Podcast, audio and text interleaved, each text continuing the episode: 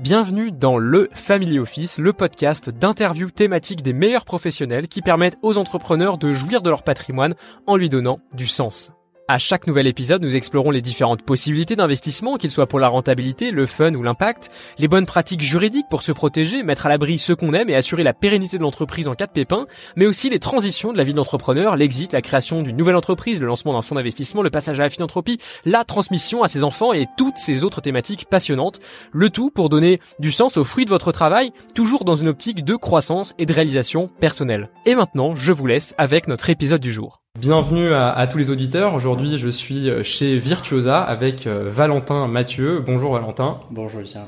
Donc euh, aujourd'hui, euh, donc euh, Valentin, c'est un avocat fiscaliste spécialisé dans les stratégies familiales et notamment dans l'immobilier d'entreprise. Et c'est pour ça que qu'il m'a été recommandé de l'interviewer sur ce podcast. Et donc, est-ce que Valentin, tu peux te présenter? Et bien sûr, avec plaisir. merci de nous donner un peu de ton temps également et de nous inviter sur ce podcast. donc moi, je suis Valentin Mathieu, je suis avocat fiscaliste depuis un certain nombre d'années maintenant. J'ai travaillé dans plusieurs cabinets d'avocats de premier plan et aussi dans des banques privées au sein de services d'ingénierie patrimoniale notamment. Et depuis euh, un peu plus de 4 ans, j'ai créé euh, ce cabinet d'avocats qui s'appelle Virtuosa Société d'avocats, dans lequel j'ai un certain nombre de collaborateurs et euh, pour lequel nous travaillons avec des clients, à peu près 180 aujourd'hui, sur des sujets de fiscalité du patrimoine et d'ingénierie du patrimoine. Et notamment le sujet qui va nous occuper un peu aujourd'hui, le sujet de la fiscalité patrimoniale sous l'angle de l'immobilier d'entreprise et donc pour nos clients qui sont des chefs d'entreprise, qui ont des, des, entreprises de taille différentes, eh bien euh, notre objectif c'est de les accompagner sur la croissance euh, de leur patrimoine immobilier, qui permettent bien souvent la croissance du, du bien professionnel et donc de toutes les comment dirais-je tous les paramètres qui peuvent être pris en compte pour réaliser une opération dans de bonnes conditions, étant entendu qu'il y en a de nombreux et c'est la raison pour laquelle on va se parler aujourd'hui. Super. Déjà, euh, est-ce qu'on peut clarifier de quoi on parle quand on parle d'immobilier d'entreprise euh, précisément? Parce que tu as parlé de différentes tailles, de différents euh, paramètres. Qu'est-ce qui, qu'est-ce qui rentre en compte dans l'équation? L'immobilier d'entreprise, c'est avant tout répondre à un besoin un besoin qu'un client peut avoir et c'est la raison pour laquelle il vient vers nous. Il se pose des questions sur le point de savoir est-ce qu'il est intéressant d'acheter son bien immobilier plutôt que de le louer? Est-ce que ces locaux professionnels, il est nécessaire pour lui de les acquérir ou alors plutôt de rester locataire? La question euh, principale, en tout cas celle qui me vient à l'esprit euh, dans un tout premier temps, c'est de se dire euh, est-ce que le chef d'entreprise a réfléchi aux contraintes que l'acquisition de l'immobilier d'entreprise peut représenter pour lui et pour la croissance de son activité? Le point fondamental euh, auquel les chefs d'entreprise, en tout cas la question fondamentale qu'ils se posent, c'est est-ce que je ne vais pas être bloqué si j'achète euh, un plateau de bureau de 2000 mètres carrés euh, dans Paris ou autre, hein, qu'importe, est-ce que je ne vais pas être bloqué dans ma croissance si à un moment donné mon entreprise avance vite, se développe vite et donc je n'ai plus d'espace, je vais donc être obligé de revendre mon bien immobilier la revente peut prendre du temps, euh, ce peut être le mauvais moment de revendre, puisque l'immobilier ne fait pas que monter, euh, même si, euh, compte tenu de notre jeune âge, tous autour de la table, on a tendance à croire que l'immobilier prend de la valeur tous les ans. Ça n'est pas obligatoirement le cas, et c'est la raison pour laquelle se pose vraiment la question de savoir si, en fonction du business plan que le chef d'entreprise a, est-ce qu'il va tenir dans les locaux qu'il va acheter. Et donc, s'il ne tient pas, cela va-t-il créer des contraintes d'évolution, et va-t-il être obligé de freiner sa croissance, donc d'embaucher moins de salariés, de prendre moins de dossiers, quelle que soit son activité. Et donc c'est vraiment la question principale quand on parle d'immobilier d'entreprise, c'est le premier choix qu'on fait, est-ce que j'achète ou est-ce que je loue? C'est vraiment ça le sujet. Ok, donc premier, le premier sujet, c'est finalement euh, de, la stratégie euh, business pour se dire est-ce que euh, est-ce que je souhaite rester dans mes locaux ou pas, et qu'est-ce qui, qu'est-ce qui fait le, critère de choix justement par rapport à ça? Est-ce que on peut envisager d'acheter petit et de se dire que bah, de toute façon on changera, puis nous-mêmes on, aura un locataire et puis on sera de nouveau locataire, ou comment est-ce que vous envisagez ce, ce genre de, stratégie? Bien souvent, hum, les, impacts principaux viennent de deux choses. La philosophie personnelle, c'est-à-dire qu'on a tous nos de par nos expériences, et les chefs d'entreprise aussi, on a des, comment dirais-je, euh, des, des, sensibilités particulières. Et donc, on peut avoir eu de bonnes ou de mauvaises expériences avec l'immobilier. On a pu avoir euh, dans notre entourage des personnes euh, qui comptent pour nous, qui ont pu nous dire à un certain nombre d'occasions, non, l'immobilier, c'est une classe d'actifs que je n'aime pas, qui est compliquée, qui est peu liquide, et donc c'est la raison pour laquelle je ne conseille pas l'acquisition. Donc, cette philosophie, quand vous êtes conseil, en tout cas quand vous êtes avocat notaire ou expert comptable et que vous vous retrouvez face à un client qui vous pose cette question, euh, vous êtes bien souvent assez incapable de lui faire changer sa philosophie. La philosophie, c'est l'ADN, c'est la psychologie du client.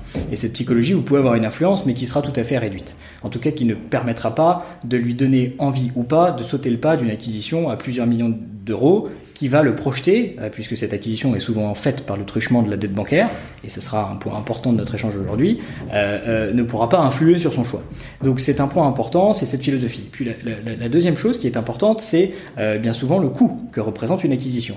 Être locataire a le mérite de la simplicité. On s'engage sur une durée relativement courte, on s'engage sur un prix qui est relativement faible, notamment quand on le compare à une, annuité de remboursement auprès d'une banque qui peut être beaucoup plus forte, notamment si on se situe à Paris, ou euh, lorsqu'on compare un loyer que l'on peut payer sur euh, un plateau de bureau de 200 mètres carrés versus le coût d'acquisition avec les frais d'acquisition. Donc les frais d'acquisition, c'est les droits d'enregistrement qu'il faut payer à, l'État français, environ 5%, euh, et les émoluments du notaire qui sont autour de 2%. donc tous ces frais, ces travaux, je dirais, donnent déjà un frein fort au chef d'entreprise qui souhaite acquérir un bien immobilier et il y réfléchit à deux fois avant de se lancer. Donc il y a déjà un sujet de philosophie sur lequel vous pouvez peu influer quand vous êtes conseil. Et deuxièmement, il y a un sujet financier qui est évident. Et là, il faut des fonds propres importants, euh, parfois pour faire des apports euh, dans les opérations. Et puis aussi, il faut une entreprise qui est stable et qui est pérenne et qui est capable euh, de remplacer un coût de loyer par un coût de crédit immobilier. Et ça, c'est intéressant puisque le coût de loyer est bien souvent inférieur au coût du crédit immobilier qui va être substitué dans le cadre d'une opération d'acquisition. Donc là, je pense que justement, on, arrive naturellement à la question du financement, puisqu'on on a déjà, enfin, c'est déjà la, fin de, de, ta réponse.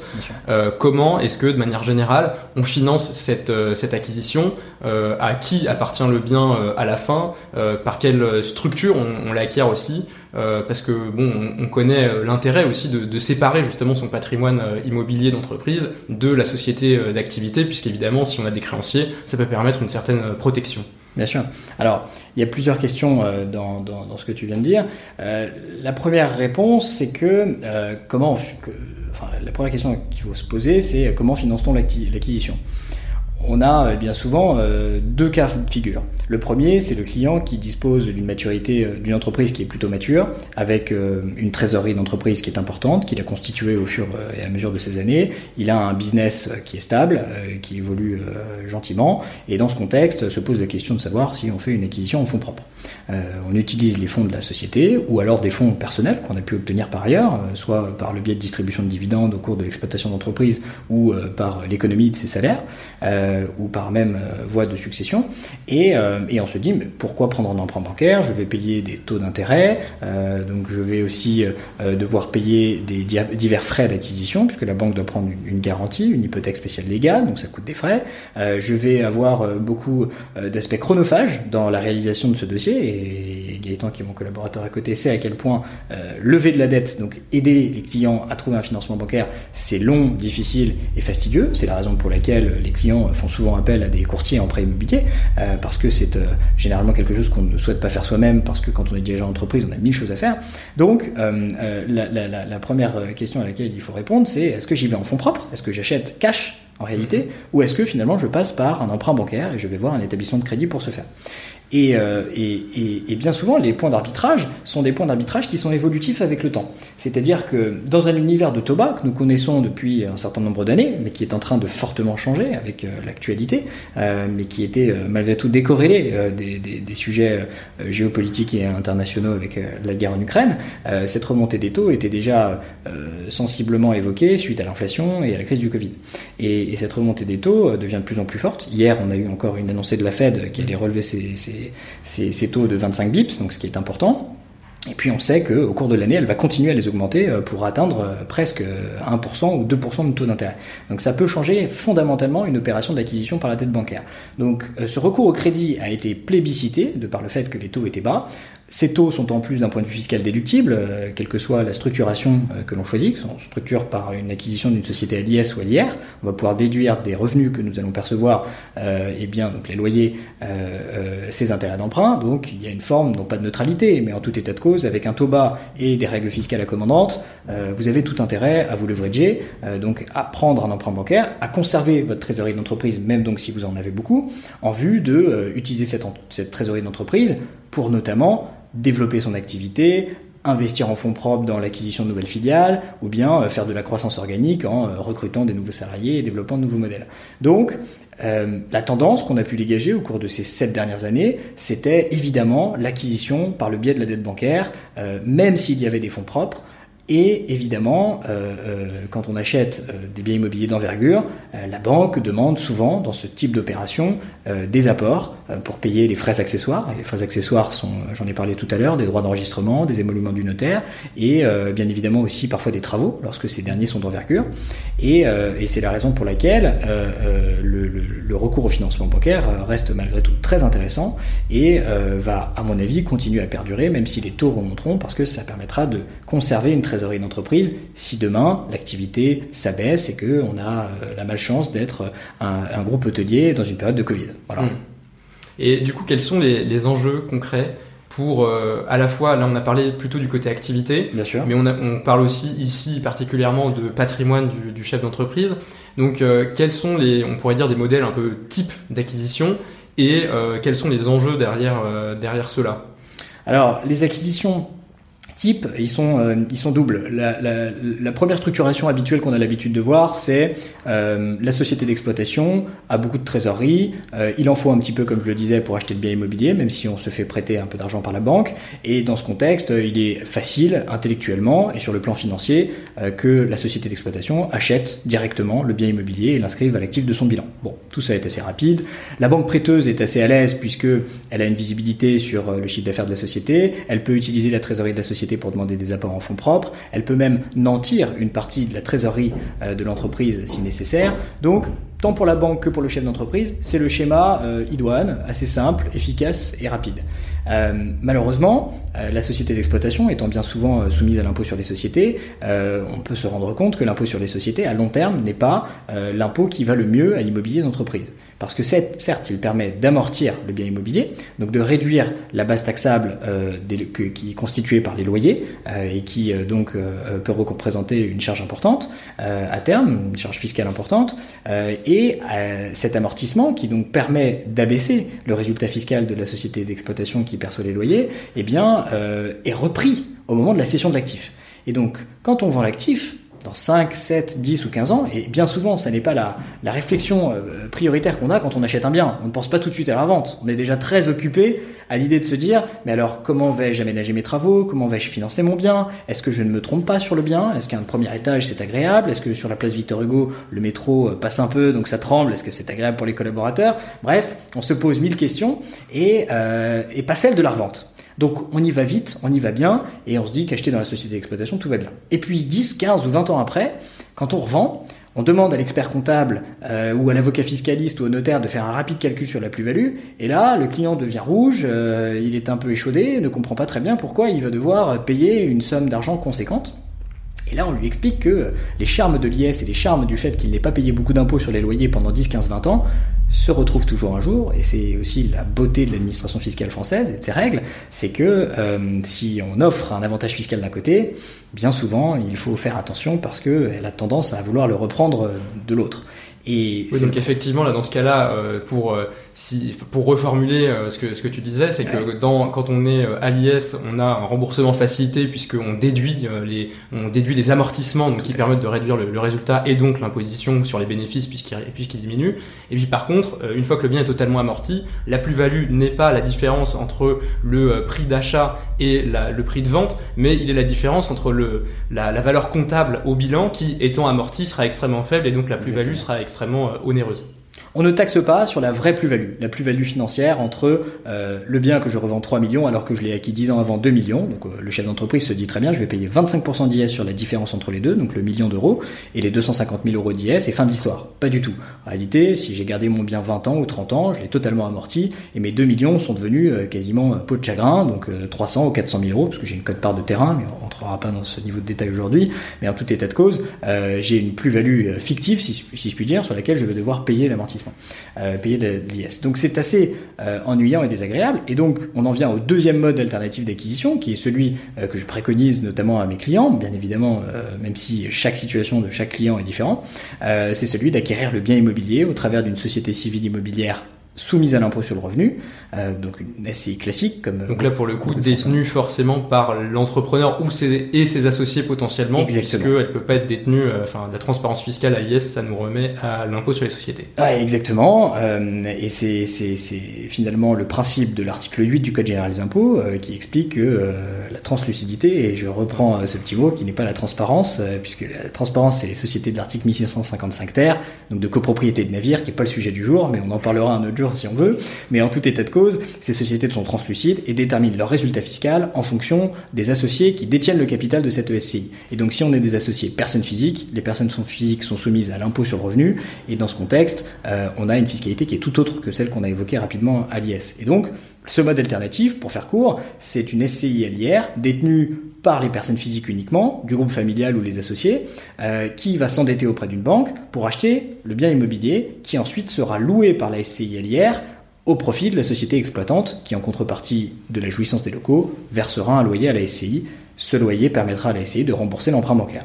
Tout ça paraît tout à fait simple, mais en réalité, il y a beaucoup plus de complexité puisque euh, l'économie dans laquelle nous vivons et la fiscalité qui est la nôtre depuis euh, très longtemps, tant sur les revenus du travail que sur les revenus du capital, euh, est si forte que les dirigeants d'entreprise ont pris l'habitude de se verser des petits salaires, de limiter leur distribution de dividendes et donc ont concentré un amas de, de liquidité dans leur société d'exploitation et euh, n'en ont pas beaucoup à titre personnel. Donc, c'est le propre du chef d'entreprise, c'est qu'il a un patrimoine euh, patrimoine professionnel fort, important, constitué par les titres de sa société, euh, mais qui n'a qu'une valeur qui est celle d'aujourd'hui, sans savoir ce qu'elle sera demain, et un patrimoine personnel très faible, très limite.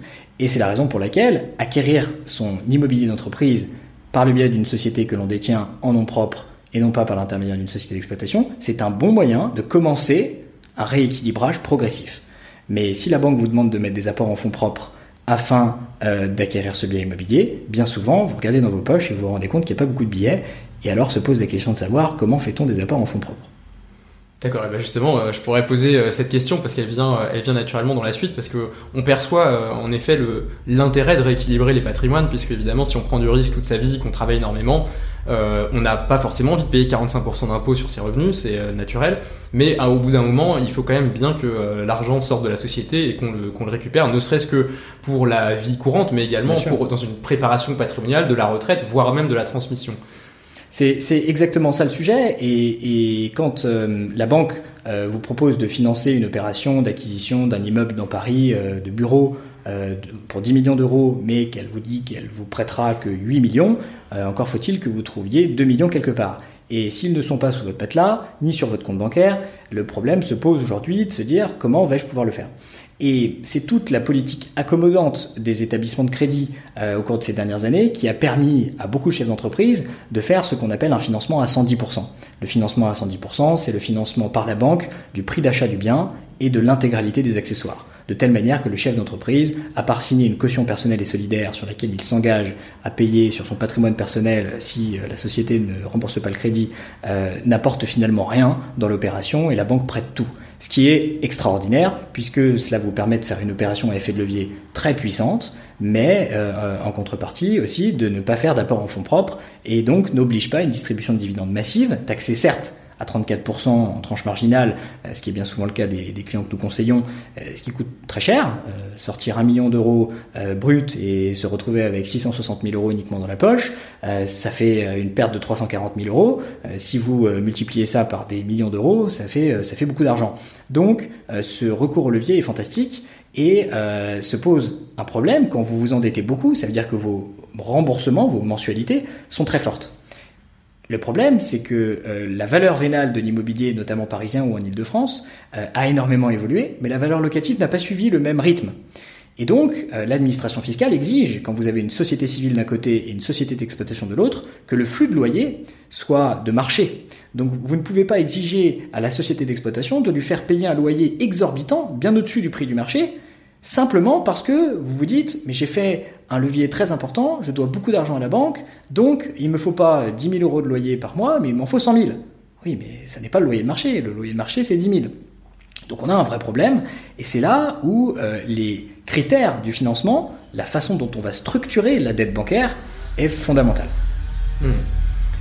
je, je, rebondis justement sur l'aspect caution personnelle dont on a parlé tout à l'heure.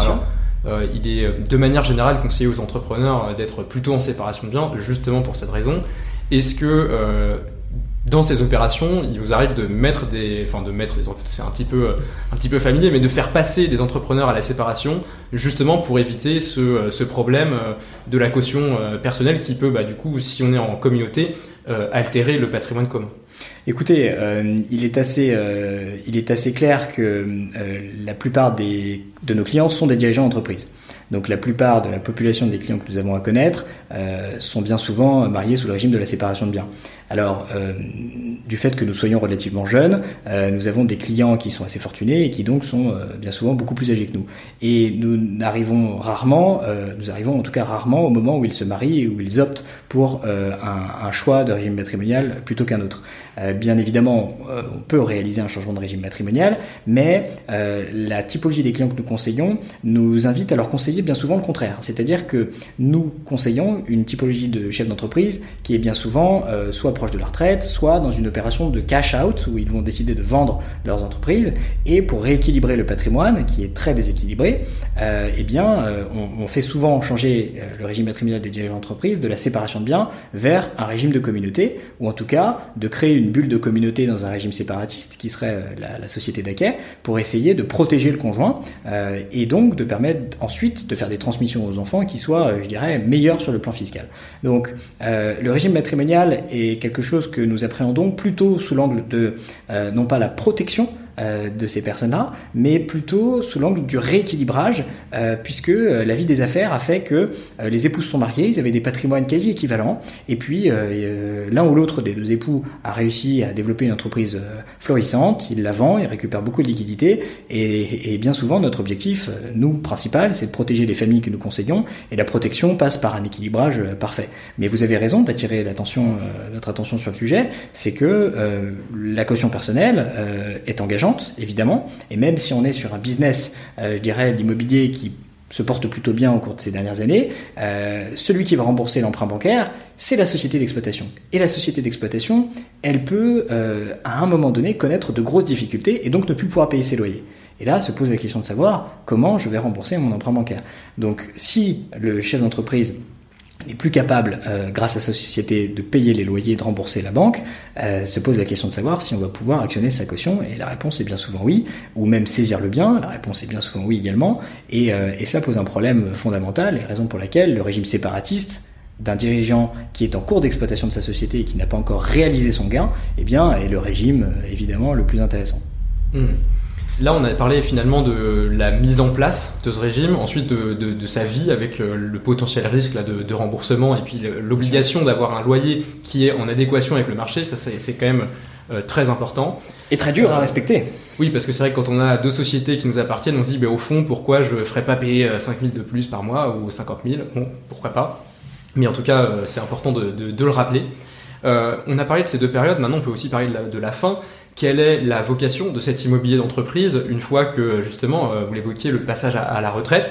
Qu'est-ce que, euh, comment on fait Qu'est-ce qu'on fait de cet immobilier d'entreprise? Est-ce qu'on le transmet?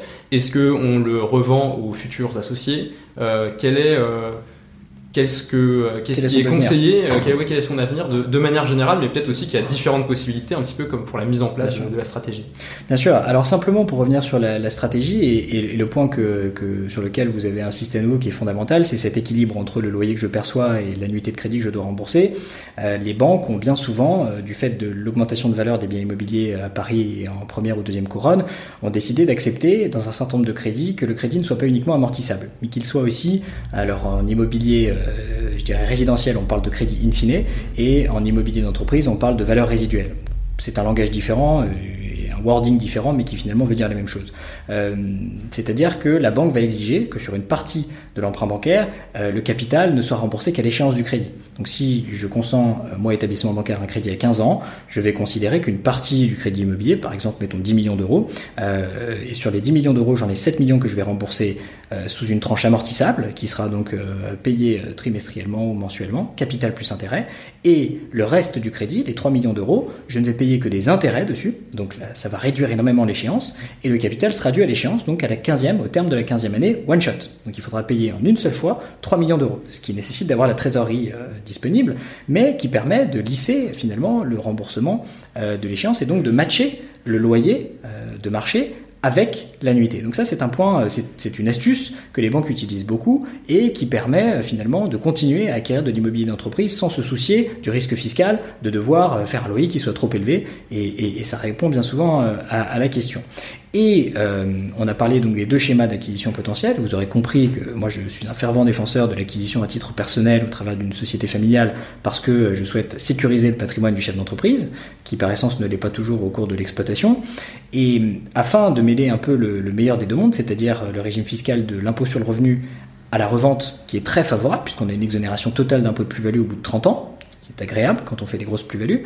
Contrairement à celui de l'IS dont on a parlé, qui euh, plus le temps s'écoule finalement, plus devient confiscatoire.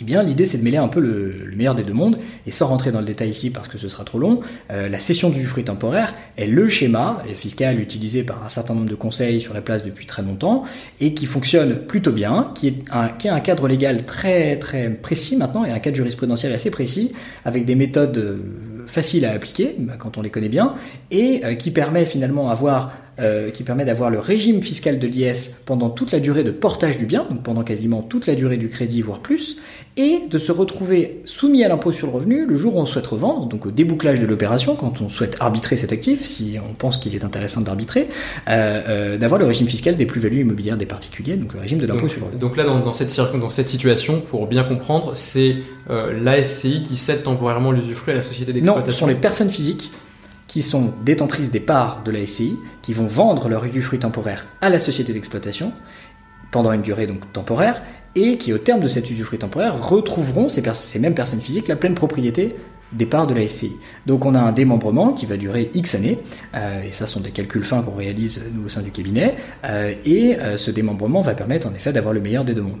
Donc là, avec la nécessité pour le coup d'avoir une activité stable qui ne va pas nécessiter de changement de locaux au cours de, au cours de, alors, alors c'est une très bonne remarque et c'est une question que tous nos clients nous posent. Et si demain, en cours de démembrement, la SCI souhaite vendre le bien immobilier? Aucun problème. Le démembrement est fait au niveau des parts, il n'est pas fait au niveau de l'actif. Ce qui est possible aussi hein, d'être fait au niveau de l'actif, mais qui crée des problématiques de plus-value très importantes. Ce pourquoi je déconseille de manière euh, ferme et définitive de réaliser un démembrement sur le bien immobilier en tant que tel. Et toujours interposer une structure entre les deux, de type SCI, pour pouvoir gouverner plus facilement la valorisation, mais aussi de pouvoir euh, gérer plus facilement l'achat et la revente.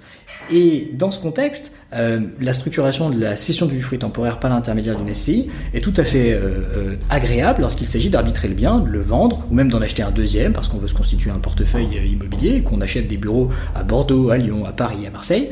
Et c'est en ça que la cession du fruit temporaire est une structuration qui est aussi agile. Donc ça, c'est important de le, mentionner. D'accord. maintenant qu'on a fait le tour un petit peu des trois étapes de, la vie de, de ce modèle, qu'est-ce qui a comme euh, on a déjà parlé de, certains écueils majeurs, hein, donc euh, notamment les, les, loyers qui correspondent pas au marché. Euh, quelles sont les erreurs à éviter dans, ces stratégies? Peut-être même dès le départ. Hein, peut-être qu'il y a des situations dans lesquelles il faut absolument pas le faire. Et du coup, j'aimerais bien qu'on parle de ça pour savoir justement si quelqu'un nous écoute et qu'il a reçu ce conseil-là, est-ce qu'il y a des circonstances dans lesquelles c'est soit pas du tout une bonne idée, soit au contraire quelque chose de très opportun? Et le plus important, je dirais, c'est prioritairement de bien structurer son financement. C'est vraiment la base de l'opération, puisque euh, si vous mettez trop de fonds propres au départ, ou alors même que vous décidez à un moment donné euh, de mal vous structurer d'un point de vue fiscal, et donc d'acquérir par la mauvaise société, eh bien vous pouvez vous mettre euh, des bâtons dans les roues, et donc finalement vous retrouver en difficulté d'arbitrer, de vendre, etc. ça c'est le premier point. Donc le, le financement, c'est la priorité. Bien trouver la bonne dose d'in fine, la bonne dose d'amortissable, la bonne dose d'apport, pour être certain, et la bonne maturité. Hein, éviter de restructurer le financement. Exactement, en cours de route, à des conditions qui peuvent être euh, catastrophiques, et puis surtout, à tout prix, c'est une philosophie personnelle et non pas un conseil d'avocat fiscaliste, mais éviter à tout prix le taux variable. Sur l'immobilier d'entreprise, de nombreux banquiers, de nombreux établissements bancaires, et il ne faut pas euh, euh, leur jeter la pierre, mais ce sont des conditions commerciales qui leur sont demandées par leur hiérarchie, proposent des taux variables. Et les taux variables, s'ils ne sont pas couverts, peuvent entraîner une augmentation incroyables, comme la crise des subprimes euh, a pu le montrer. Surtout même dans les circonstances actuelles où les taux sont plutôt bas et euh, plutôt en train de monter fortement. Quand vous êtes euh, au pic, ou en tout cas je dirais quand vous êtes au plus bas, vous avez plus de chances de monter que l'inverse. notamment quand c'est le plus bas historique. Et c'est ce qui se passe aujourd'hui, et Jacques Attali le disait il y a peu de temps, il expliquait que les nouveaux riches de demain sont ceux qui se seront endettés fortement à taux fixe sur des durées longues. Et c'est la raison pour laquelle, euh, quand on parle d'immobilier d'entreprise, surtout bien structurer donc son opération euh, euh, de financement, la durée on en a parlé, la typologie mixte amortissable in fine est importante, le niveau de fonds propres aussi, mais de grâce, évitons les taux variables c'est un point fondamental. Il vaut mieux payer un taux fixe un peu plus élevé euh, euh, plutôt qu'un taux variable qui semble être plus faible euh, quand la proposition du banquier arrive, et au moins avoir une sécurité sur 15 ou 20 ans, parce que ce sont des durées quand même assez longues. Sur 15 ans, vous ne savez pas si une économie peut, la Banque Centrale Européenne ou la Fed peuvent décider d'une remontée des taux. Donc ça, c'est un point important, et il faut y faire très attention. Le deuxième point, et au sein du cabinet, nous, encore une fois, nous sommes proches de nos clients, on conseille avant tout des familles, non pas, je dirais, des clients qui peuvent aller et venir. Euh, on les conseille sur le long terme. Et notre objectif, c'est d'être à la fois proche de la génération actuelle, donc la génération qui a entre 50 et 75 ans, mais d'être aussi très proche euh, de la génération qui est plutôt la nôtre, qui a entre 20 et 30 ans. Et il est important d'anticiper et en France plus que partout ailleurs, même si le président actuel a évoqué euh, un assouplissement des droits de succession pour euh, les classes moyennes, encore faudrait-il que nous puissions définir les classes moyennes, euh, eh bien, les droits de succession en France sont colossaux. Et les droits de donation aussi, tranche marginale 45% au-dessus d'un million huit, ça va très vite, ça coûte trop cher, et ça peut péricliter et faire péricliter une opération immobilière qui aura été bien gérée pendant toute la durée de portage et le remboursement de l'emprunt, mais au moment de la transmission deviendrait si cher que finalement il faudrait vendre et puis euh, placer son argent ailleurs sur un contrat d'assurance vie ou que sais-je. Et c'est dommage parce que faire un arbitrage euh, euh, sur une opération en considération d'objectifs fiscaux, c'est nul. On ne monte pas une entreprise, on ne prend pas une décision de gestion dans son patrimoine pour des, raisons fiscales. D'ailleurs, il ne faut pas le faire pour éviter le mini abus de droit ou l'abus de droit fiscal, mais surtout, il ne faut pas le faire parce que, moi je dis toujours à mes clients, gagnez d'abord beaucoup d'argent, et ensuite on s'occupera de la fiscalité, mais pas l'inverse. Donc ne venez pas me voir pour un conseil uniquement fiscal, euh, venez réfléchir avec moi, mais euh, ne décidons pas de grâce pour euh, uniquement limiter la charge fiscale. Donc le point important, pour en revenir à votre question, c'était de se dire, il faut impérativement, mais impérativement, opérer une transmission quand la dette bancaire est à son plus haut. C'est-à-dire que quand on fait un financement, qu'il soit important ou pas, L'actif net de la société immobilière, au début d'un emprunt bancaire, il est quasiment nul, puisque à l'actif, on a le bien immobilier qu'on vient d'acheter 10 millions d'euros, et au passif, on a une dette bancaire qui est peut-être de 7, 8, 9, 10, voire 11 ou 12 millions d'euros si on a eu un financement euh, très important. Donc l'actif net réévalué de la société, il est de zéro. Quel meilleur moment que de donner la nue propriété aux enfants, tout en s'en réservant l'usufruit, que le moment où on vient d'acheter puisque cela ça permet, ça, va permettre finalement euh, d'anticiper la transmission. Et le jour où l'emprunt bancaire aura été remboursé, eh bien les enfants, euh, au décès euh, du chef d'entreprise du, du, fruitier, eh bien récupéreront la pleine propriété de ce bien immobilier détenu au travers de la SCI sans aucune fiscalité. Donc on a réussi une opération d'effet de levier, on a investi dans un bien immobilier qui a pu prendre de la valeur et en plus on l'a transmis. Fantastique, on a mis quasiment aucun euro dès le départ et on finit par se retrouver avec une vraie valeur patrimoniale, qu'on a remboursée évidemment par le biais des loyers, et en plus qui est déjà transmise. Donc c'est en étant usufruitier, on a la capacité d'avoir les loyers euh, tout au cours de sa retraite, donc ce qui pour le chef d'entreprise est important parce que même s'il vend sa société, il récupère un capital, mais vous savez que placer son capital en bourse euh, quand on a été chef d'entreprise toute sa vie, qu'on a pris des risques, décider de mettre tout le fruit de son travail pendant 30 ans sur des marchés financiers, c'est parfois un peu dangereux, ou alors même c'est une philosophie que peu de chefs d'entreprise acceptent. Donc avoir de l'immobilier qui est générateur de revenus euh, pour continuer à louer cet actif bah, permet finalement de diversifier la source de revenus à la retraite, et puis de ne même pas se poser la question de la transmission, ce qui est quand même quelque chose de très agréable. Hum. Donc ça, les deux, euh, deux bonnes pratiques déjà, euh, structuration de l'emprunt de, manière générale, Exactement. et aussi transmission, transmission, y penser dès le départ. Euh, j'imagine qu'il y a quand même pas mal d'entrepreneurs qui euh, font des, acquisitions potentiellement avant, avant l'âge, euh, peut-être avant d'avoir tous leurs enfants, Bien sûr. avant d'avoir des enfants tout court. à ce moment-là, comment comment est-ce qu'on gère Parce que là, finalement, la, transmission permet de, faire la sortie. Puisque les enfants, s'ils souhaitent vendre, ils vendront. S'ils souhaitent conserver les revenus, bah, ils pourront aussi conserver l'immeuble. Donc là, finalement, c'est même plus au, au client direct que le, que le conseil se donne. Et dans le cas inverse, on transmet le plus tôt possible quand on a des enfants ou comment Comment est-ce que vous gérez ce, genre de situation? C'est une excellente question puisque, encore une fois, nous n'avons qu'une vision parcellaire et qui nous est propre dans la mesure où euh, la typologie de nos clients est, une clientèle qui, euh, euh, je dirais, est, sur une opération bien souvent de, sortie, donc de cash-out. donc nous avons peu dans nos clients de dirigeants d'entreprise jeunes. nous avons des dirigeants d'entreprise plus matures qui ont déjà fait des... Mais j'imagine que certains ont potentiellement déjà une, du, du, patrimoine immobilier professionnel et que vous vous retrouvez avec euh, potentiellement un moment où on se dit bon bah voilà j'ai 70 ans, euh, j'ai une énorme tirelire euh, d'immobilier d'entreprise, j'en fais quoi finalement? Ah, C'est la bonne question. La première question qu'il faut se poser, c'est encore une fois la même et donc je ne change pas ma philosophie, je reste fidèle à mes principes. Est-ce que c'est le bon moment pour vendre? Est-ce que j'ai toujours une bonne rentabilité sur les loyers que je perçois par rapport à la valeur, valeur vénale de l'actif? Si la valeur vénale de l'actif a explosé et que je considère que j'ai atteint les sommets de la valorisation de mon bien et que je, finalement l'immobilier ne peut faire que baisser compte tenu euh, euh, de, la localisation de l'actif, de son locataire, parce que l'immobilier d'entreprise est souvent, euh, la valeur vénale d'un immobilier d'entreprise est souvent fonction du loyer qui est versé par le locataire et donc de la qualité intrinsèque du locataire. Est-ce un bon locataire? Paye-t-il bien ses loyers? Est-ce que l'entreprise n'a pas des difficultés? Donc ça concourt énormément à la valorisation d'actifs. Euh, c'est ce qu'on appelle les méthodes par capitalisation et, qui permettent de, de, valoriser un bien. Donc la question à se poser c'est toujours est-ce que c'est le bon moment pour vendre? Et si c'est le bon moment pour vendre, en effet, quelle va être la fiscalité? Si je suis à l'impôt sur le revenu, pas de problème. Je vais avoir, euh, si j'ai détenu le bien depuis très longtemps, euh, une fiscalité neutre, même si je l'ai acheté un million et que je le revends 10, eh bien, euh, je, ne vais, je vais payer zéro sur les 9 millions, donc c'est fantastique.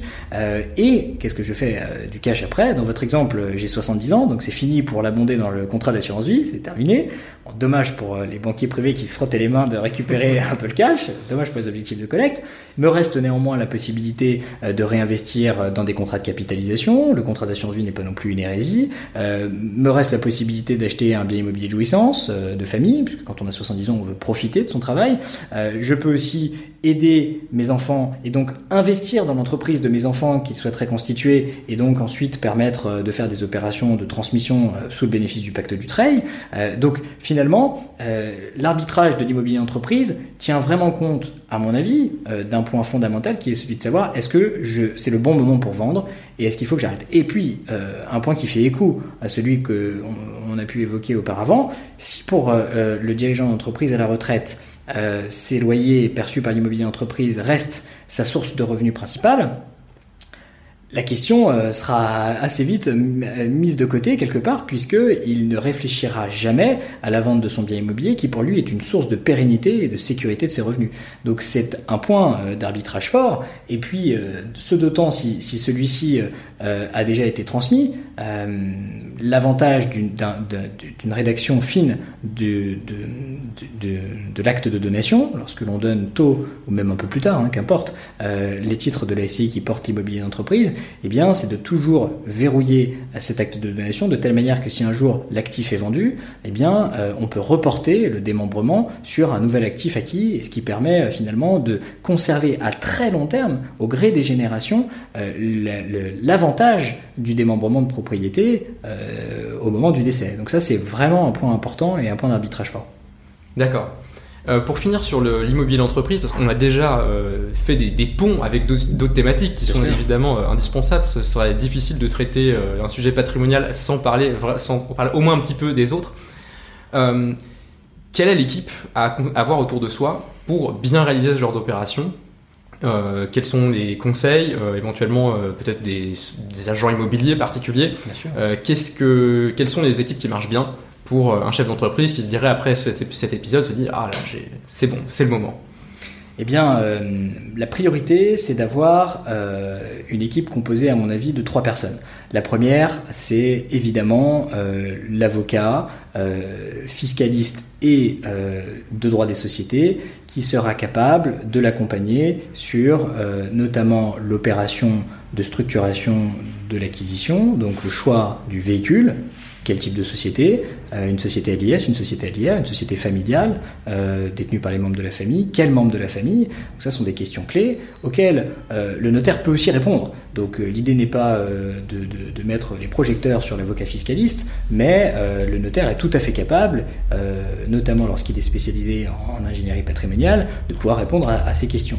Euh, le, fiscaliste va aider dans la mise en place d'un schéma, notamment lorsqu'il est complexe, du fruit temporaire. Vous ne pouvez pas mettre en place un schéma du fruit temporaire si vous n'avez pas travaillé soit avec un avocat fiscaliste, soit avec un expert comptable très spécialisé de ces sujets. Euh, donc ça c'est un point important et il en existe sur la place de Paris de très compétents euh, qui ont des niveaux de compétences équivalentes à ceux d'avocats fiscalistes. Donc ça c'est un point important. Pourquoi l'avocat fiscaliste est fondamental et l'expert comptable probablement aussi, c'est qu'il va bien souvent rédiger une note juridique et fiscale qui va à la fois avoir les vertus d'expliquer au client euh, finalement quels sont les avantages et les inconvénients de ce schéma, mais aussi va rassurer la direction fiscale euh, de la banque. Euh, j'ai par exemple travaillé dans une direction fiscale d'une banque privée de premier plan à Paris et en tant que membre de la direction fiscale, j'exigeais, lorsqu'un tel schéma était, était mis en place par le conseil du client de la banque et que la banque allait financer l'opération, j'exigeais, pour sauver la responsabilité de la banque et pour être sûr que le schéma ait bien été compris par le client, une note, une, ce qu'on appelle une tax opinion ou une legal opinion, qui permettent de s'assurer que euh, euh, le schéma est euh, crystal clear, il est propre, et dans ce contexte que la banque peut donc participer à l'opération en finançant cette dernière. Donc la note de l'avocat ou de l'expert comptable est importante. Le notaire, fondamental. D'une part parce qu'il va avoir la capacité, même si ça n'est pas notre métier, euh, on en connaît un peu les, les, contours, avoir la capacité de faire un audit et une analyse précise du bien immobilier. Quels sont ses avantages? Y a-t-il des problèmes de la copropriété? Est-ce que les travaux qui ont été faits lorsque j'achète un bien qui a été rénové sont des travaux de bonne facture? Est-ce que les, personnes qui ont réalisé ces travaux avaient des attestations euh, d'assurance euh, Si demain j'ai une fuite de gaz, d'eau, que sais-je? Donc le, le notaire a un rôle central dans ces opérations-là, de concert évidemment avec l'avocat fiscaliste et euh, je souhaitais euh, parler d'une troisième personne, c'était l'expert comptable. Alors l'expert comptable arrive, euh, s'il n'est pas spécialisé en session du fruit temporaire, parce qu'il en existe peu malgré tout, l'expert comptable arrive toujours en second temps. C'est-à-dire quand on est quasiment à la toute fin de l'opération d'acquisition et que le bien va être acquis, il faut tout de suite qu'il se saisisse de la compréhension du dossier pour savoir quelle ventilation il va réaliser entre l'amortissement des constructions et le terrain qui lui-même ne s'amortit pas. Et à Paris, il y a de nombreux comptes fiscaux sur le sujet, et il faut faire très attention à cette ventilation, parce que Paris, on a tendance à voir de beaux immeubles haussmanniens, mais on oublie qu'ils sont euh, euh, construits sur la base d'une bande de terrain, donc euh, celui-ci ne pouvant pas s'amortir selon les règles comptables. Donc c'est très important d'avoir une équipe qui doit intervenir à des phases différentes de l'opération, de concert, et que surtout les échanges puissent se faire en bonne intelligence. Euh, les professions libérales sont des professions avec beaucoup d'ego et euh, le schéma peut être souvent critiqué euh, parce par le notaire qui verrait l'avocat fiscaliste proposer tel ou tel schéma ou, inversement. L'expert comptable en bout de chaîne dire à son client mais pourquoi vous avez fait ça? C'est une hérésie. Donc vous voyez le dirigeant d'entreprise qui lui a bien autre chose à faire il a payé des conseils pour ça veut que ces conseils-là travaillent en équipe de manière efficace. Donc il faut une comment dirais-je une cohérence dans le conseil et donc que chacun puisse se parler dans le long terme avec beaucoup d'efficacité, ce qui aidera beaucoup le dirigeant d'entreprise. Et puis, une quatrième personne, même si je, je la mettrai en parallèle, c'est le banquier ou la banque. C'est elle qui va financer l'opération, c'est elle qui va permettre la concrétisation de l'opération effective et euh, cette banque, elle se trouve soit euh, parce que euh, le client a déjà, je dirais, de bons rapports avec un ou plusieurs établissements bancaires qui disposent des comptes de la société, des comptes bancaires de la société, qui est florissante, qui travaille bien. Donc il est naturel d'aller interroger le banquier corporate, donc le banquier qui gère les comptes de l'entreprise parce qu'il sera ravi d'accompagner le dirigeant lorsque l'entreprise se porte à merveille. Et si euh, le banquier de l'entreprise euh, ne se montre pas dynamique, réactif, efficace dans ces conditions, eh bien, il faut aller voir un professionnel, euh, notamment un courtier, qui sera capable de trouver le bon crédit immobilier, étant entendu que notaires, avocats, experts comptables ont eux aussi de bons réseaux de banquiers et savent de temps en temps mettre en relation les bonnes personnes pour justement pouvoir rendre quelque chose, en tout cas un projet efficace. Ouais, donc avoir euh, potentiellement euh, même se faire recommander des professionnels par euh, les personnes avec qui on a déjà confiance, ça peut être un, un gage d'efficacité du projet puisque c'est des personnes qui ont l'habitude de se parler, donc qui travaillent bien, bien ensemble. Ok. parallèlement à ces sujets d'immobilier d'entreprise, on a déjà parlé de certaines optimisations qui étaient qui, des optimisations courantes. Est-ce que au sein de, du, cabinet, il y a des, des, thèmes particulièrement récurrents, ou alors on a parlé déjà de la typologie de, clients que vous accueillez le, plus souvent, des, points d'attention qui, quand, les, quand vos nouveaux clients arrivent, vous, vous dites ah tiens, bah, ça se voit que c'est un nouveau client parce que justement il n'a pas encore ça dans, son patrimoine, on n'a pas encore mis ça en place. Alors, euh, c'est vrai que la fiscalité du patrimoine est, à mon avis, euh, de la fiscalité qui est le plus large. Donc les sujets que nous avons à traiter au quotidien sont euh, extrêmement diversifiés et c'est ce qui fait d'ailleurs le charme de notre activité. En tout cas, ce pourquoi moi j'ai décidé de créer ce cabinet euh, sur la base de cette activité.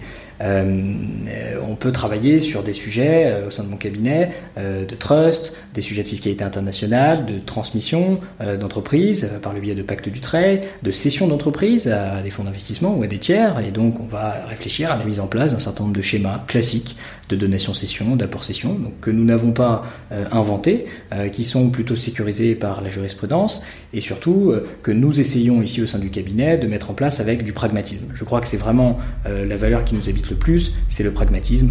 Nos clients ont un temps très réduit, le nôtre est aussi peu, peu, peu disponible, et donc il faut qu'on aille vite, très souvent, et surtout bien.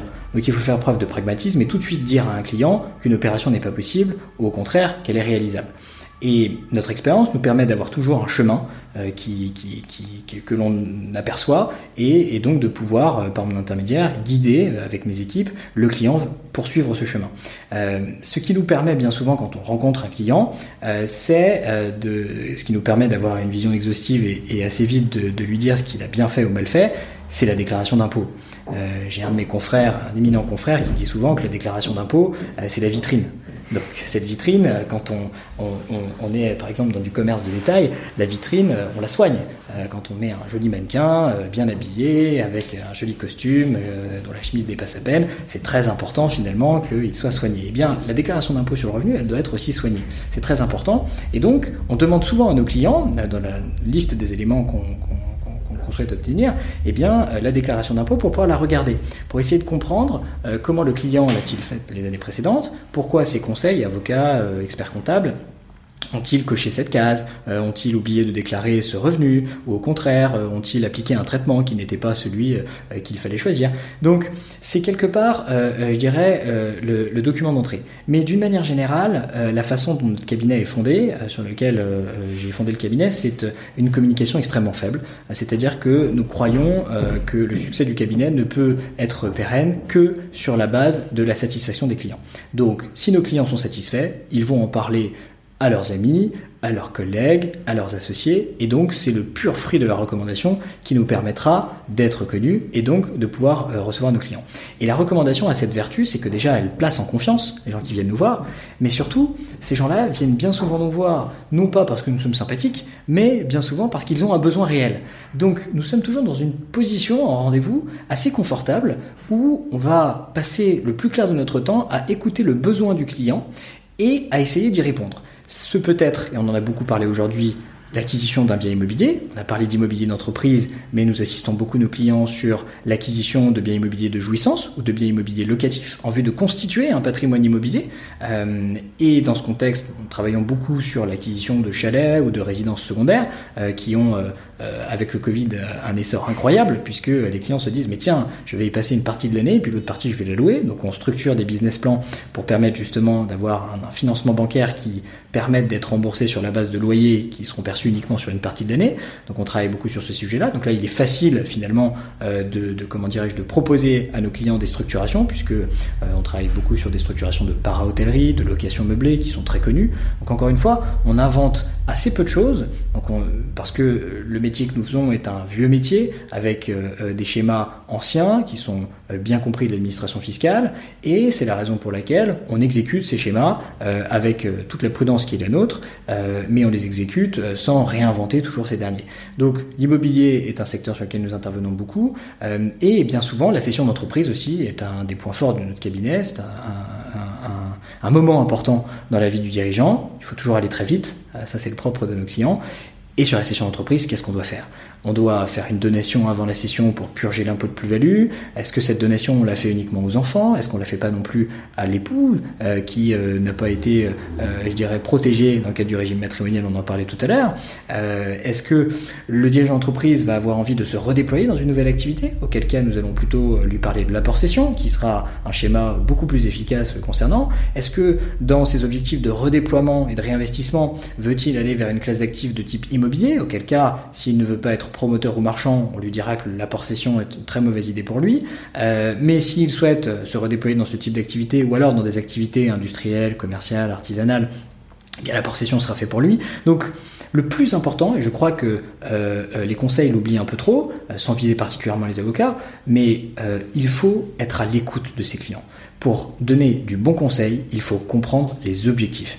et il est parfois difficile de déterminer ces objectifs une famille ou un dirigeant d'entreprise qui va partir à la retraite euh, ne va pas gagner exactement les mêmes revenus euh, que ce qu'il avait pendant euh, la vie de son entreprise.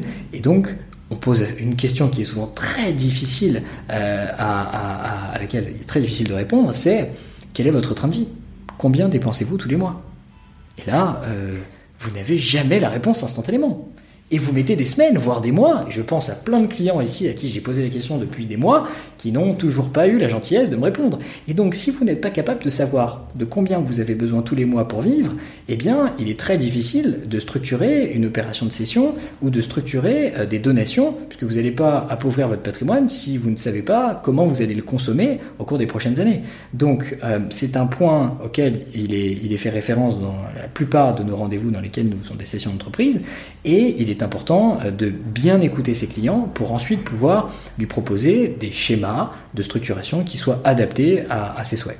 Et même finalement en tant que, en tant que client, pour, euh, pour avoir le, meilleur conseil, euh, dans ces moments de, transition, il peut être important d'avoir réfléchi soi-même en amont à euh, quel est bah, le point A il est assez facile c'est euh, la situation actuelle mais euh, le point B que je veux atteindre c'est c'est lequel? Effectivement si on veut partir à la retraite on imagine bien que c'est pas la même chose que de réinvestir dans, dans une nouvelle activité et ça permettra un conseil qui sera d'autant plus pertinent si les objectifs sont clairs euh, bien, euh, merci beaucoup pour euh, pour cette interview. Merci à vous, c'était un plaisir. Un mot de un mot de la fin ou juste saluer nos, auditeurs qui nous écoutent encore? Bah, écoutez, je crois que si nos auditeurs ont eu la patience d'écouter tout ce que nous avons dit et surtout ont eu la, capacité de les comprendre, parce que bien souvent le, le charabia d'avocat est, est, difficile à entendre ou en tout cas il est difficile d'en extraire les points les plus importants. Bah, je, je, les remercie et évidemment nous sommes à la disposition de tous pour en discuter. le plus important c'est toujours d'essayer de guider les clients vers le bon chemin en fonction de leurs objectifs. Donc euh, le mot de la fin, c'est l'écoute, et je crois qu'on est bien passé ici pour, euh, pour parler de l'écoute, euh, puisque nos auditeurs seront les premiers concernés. Très bien, bah, merci beaucoup. Merci à vous. Et maintenant, je vous remercie d'avoir écouté cet épisode du Family Office jusqu'au bout. J'espère qu'il vous aura plu et si c'est le cas, mettez 5 étoiles sur votre plateforme de podcast préférée, ça va nous aider à avoir de plus en plus d'auditeurs et d'aider de plus en plus d'entrepreneurs. Mais surtout, le plus important, vous le savez, c'est de partager cet épisode à une personne que vous connaissez qu'il pourrait aider. De mon côté, je vous retrouve dans deux semaines pour la prochaine interview. Je vous rappelle également que vous pouvez vous abonner à la newsletter simplement pour être mis au courant de la sortie de chaque nouvel épisode. C'est sur le-family-office.fr, bien sûr avec family avec un seul L, puisque contrairement aux français, les anglais n'ont mis qu'un seul L à family. Voilà, et eh bien je vous remercie encore pour votre écoute et je vous donne rendez-vous pour le prochain.